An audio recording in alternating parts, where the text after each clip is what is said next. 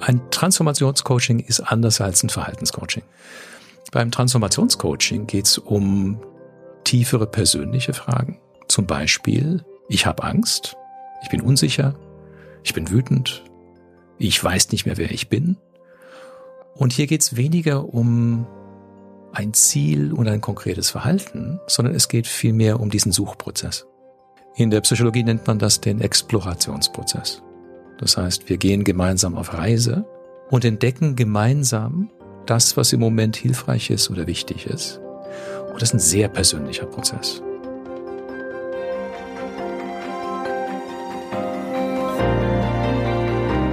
Tom Klein. Mensch, Mentor, Coach. Hallo, ich bin Tom Klein und ich heiße euch herzlich willkommen zu meinem Podcast Living Transformation. In dieser fünften Folge reden Alex Wunschel und ich in einem neuen Gespräch darüber, was Transformation heißt. Der Begriff Transformation ist in aller Munde. Unsere Welt verändert sich bekanntlich, aber die Art der Veränderung ist gefühlt schneller und tiefgreifender geworden als in den Jahrzehnten davor. Der Begriff Veränderung scheint dieser Realität nicht mehr gerecht zu werden, also hat sich unser Sprachgebrauch inzwischen auf Transformation eingependelt, um das heutige Geschehen zu benennen. Bleiben wir erstmal beim Begriff Veränderung. Veränderung, wie wir sie alle bisher kannten, managen wir mit Links. Zum Beispiel ziehen wir um. Wir starten in einem neuen Job. Ein Projekt geht zu Ende und wir arbeiten in einem neuen. Solche Veränderungen verlangen von uns nichts weiteres als kleinere Anpassungen. Wir müssen zum Beispiel neue Abläufe lernen. Oder wir müssen uns daran gewöhnen, an einem neuen Platz zu sitzen und mit neuen Kollegen umzugehen. Neue Gewohnheiten wie diese sich einzuprägen, ist zwar anstrengend, aber es sind Herausforderungen, mit denen wir es verstehen, umzugehen.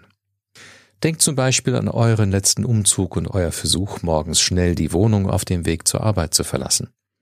In den ersten Wochen greift ihr unbewusst nach eurem Schlüsselbund und Portemonnaie und müsst dann erst zehn Minuten verzweifelt danach suchen, weil es den Platz, an dem sie waren, nicht mehr gibt. Nach einer Woche ist der neue Platz in unserer Gewohnheit etabliert weil wir den Luxus haben, dabei unverändert diejenigen zu bleiben, die wir sind, bleibt auch unser Stressniveau in diesem Prozess managebar. Er nervt zwar, aber wir kriegen ihn ohne nachzudenken hin. Bei Transformationsprozessen geht etwas anderes in uns vor.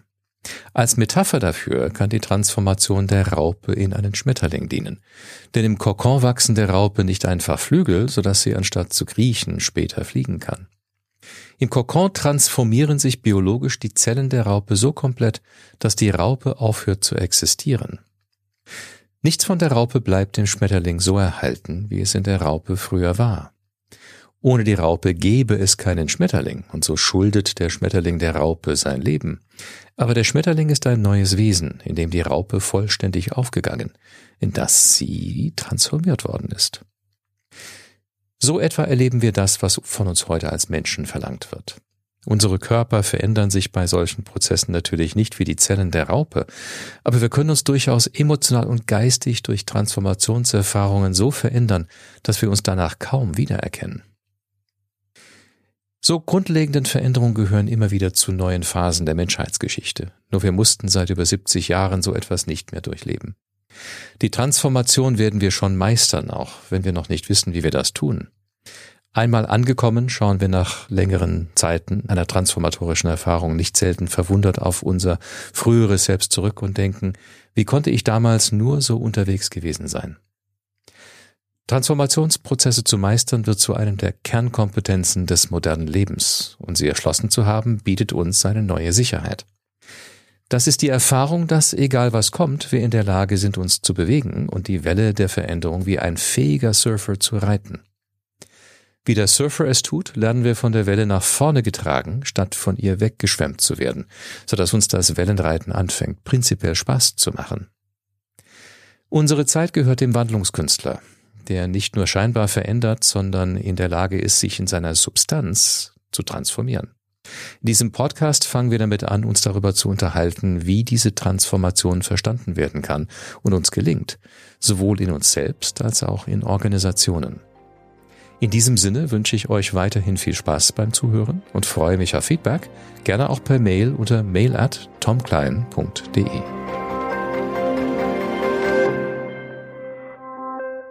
Du begleitest Organisationen, Unternehmen in Transformationsprozessen. Das schon länger. Jetzt sind wir aktuell in der Zeit, in der dieser Podcast auch entsteht, in einer Zeit, die Transformation vielleicht in einem etwas anderen Licht erscheinen lässt. Wie ändert sich der Anspruch an Transformation in Unternehmen und Organisationen? Wir sind seit vielen Jahren in der Ankündigung zu Transformation. Also die IT hat uns schon vor 20 Jahren auf diesen Weg gebracht. Und wir beschäftigen uns äh, damit, was müssen wir transformieren. Aber viel mehr habe ich das oft erlebt, müssen wir uns überhaupt transformieren? Können wir nicht im alten Fahrwasser bleiben und ähm, optimieren, was wir schon kennen?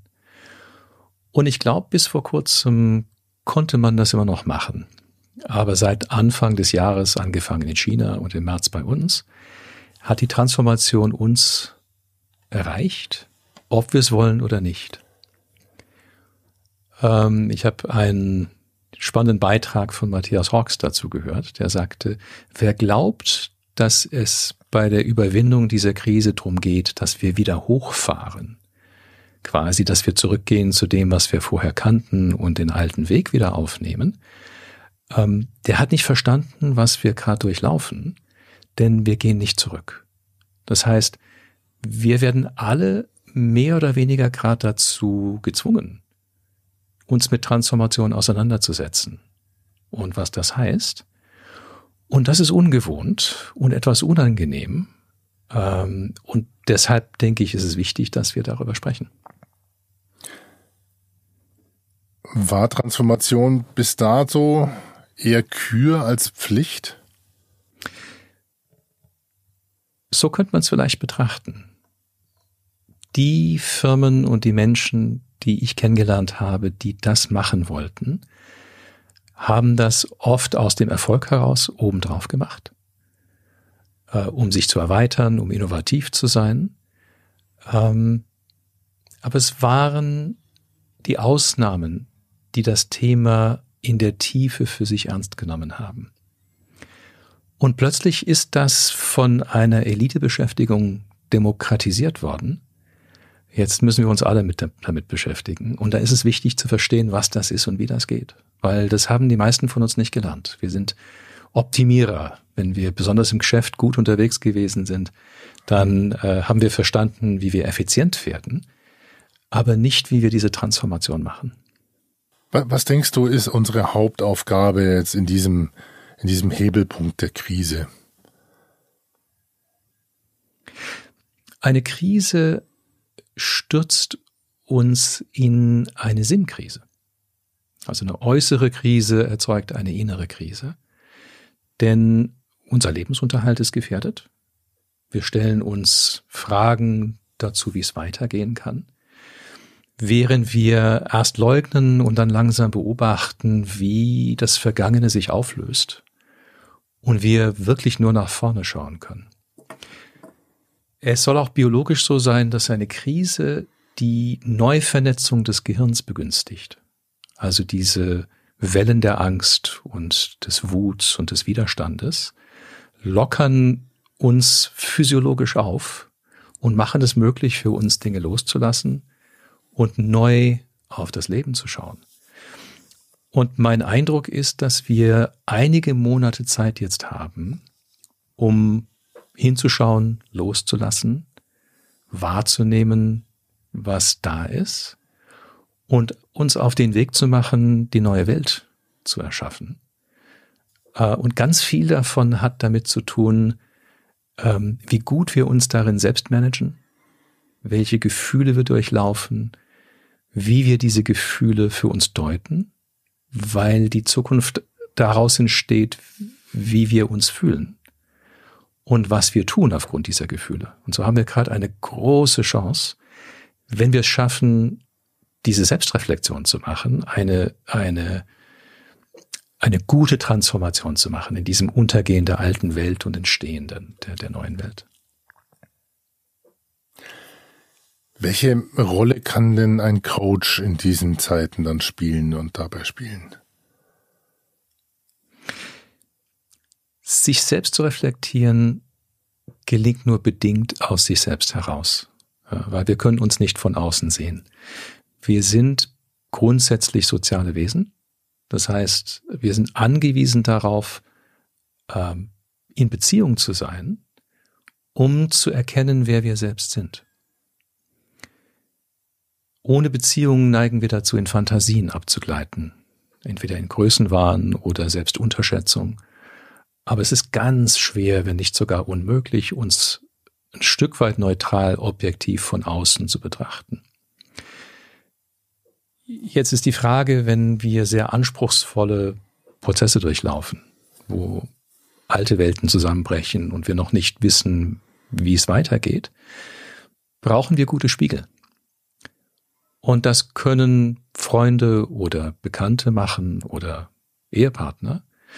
Nur letztendlich braucht es jemand, der neutral ist und der auch ein Profi ist. Und das sind die Coaches.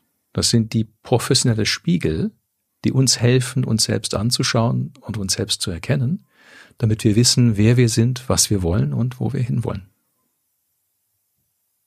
Und wie kann mir ein Coach dann bei der Transformation, bei meiner persönlichen Transformation behilflich sein? Also wie kann, was kann ich mir unter Transformationscoaching vorstellen und welche Rolle spielt der Coach dabei?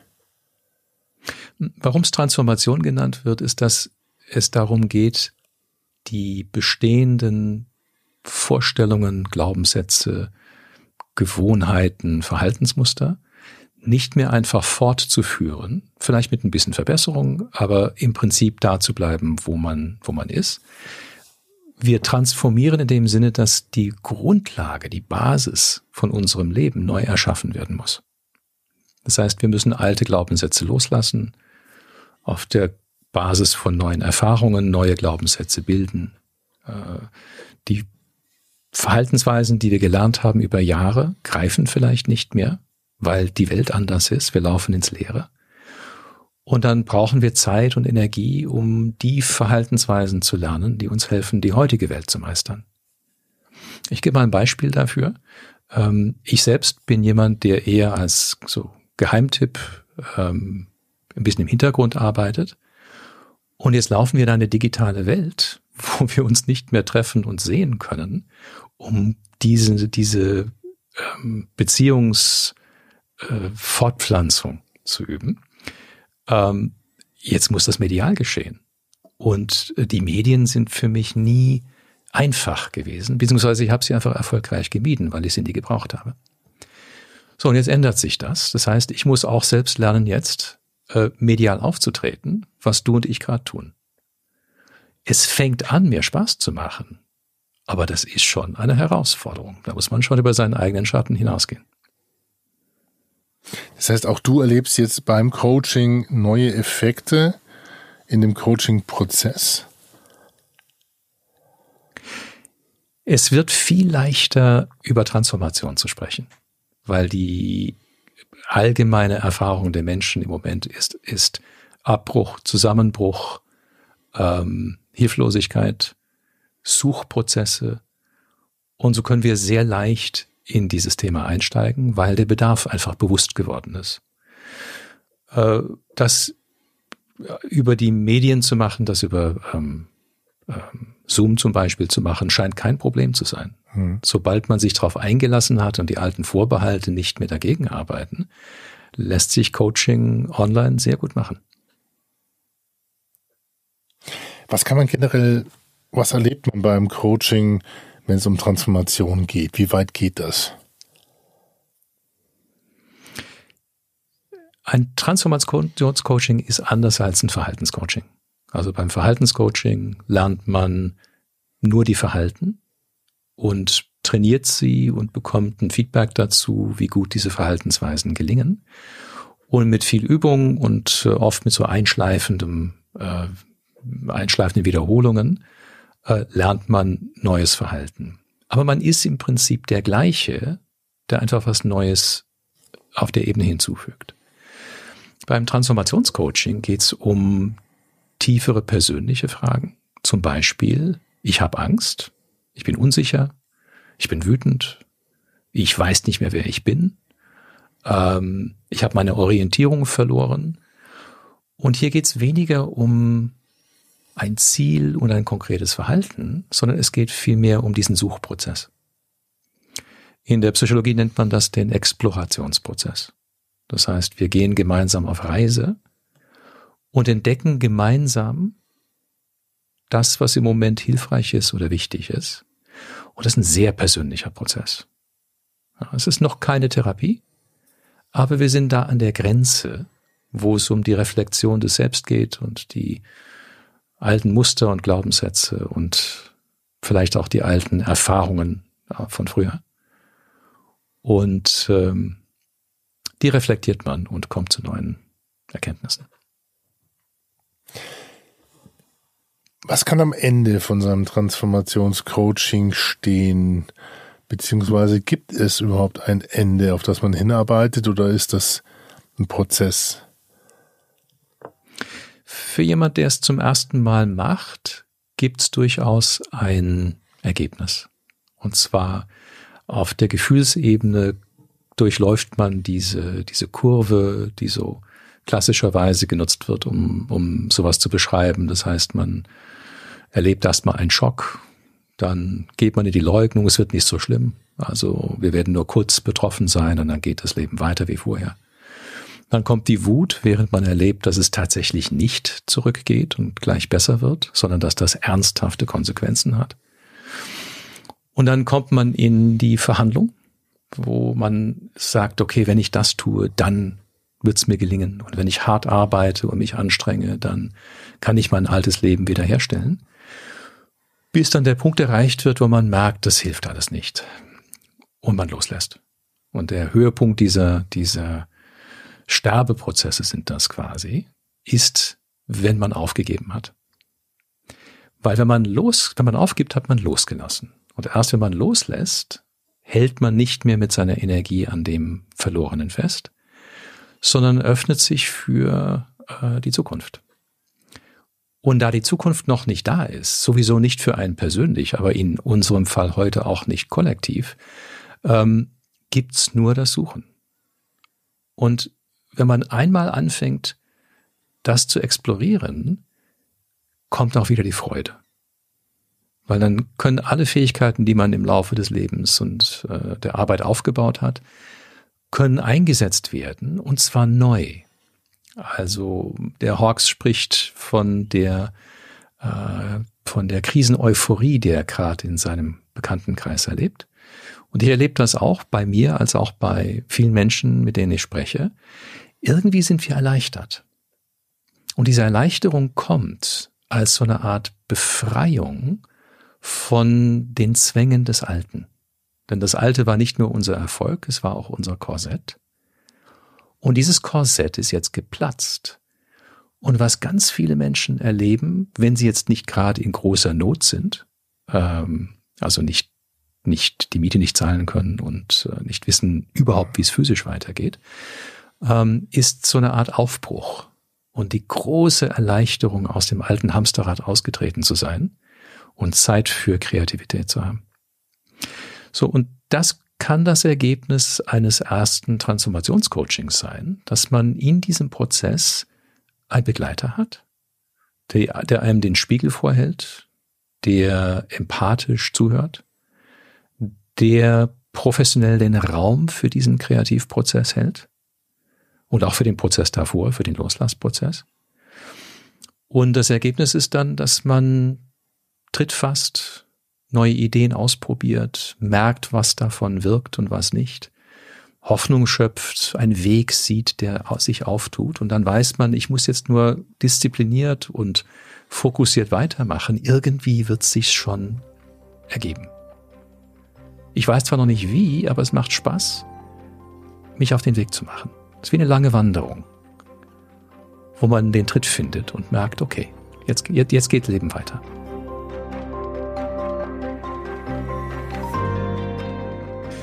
Das war sie, die fünfte Episode des Podcasts Living Transformation. Ich freue mich sehr auf euer Feedback unter mail at tomklein.de. Ich bedanke mich fürs Zuhören und wir hören uns, wenn ihr wollt, das nächste Mal, wenn ich ein neues Gespräch darüber sende, wie wir Transformation in Organisationen verstehen und begleiten können. Bis dahin, tschüss, euer Tom Klein.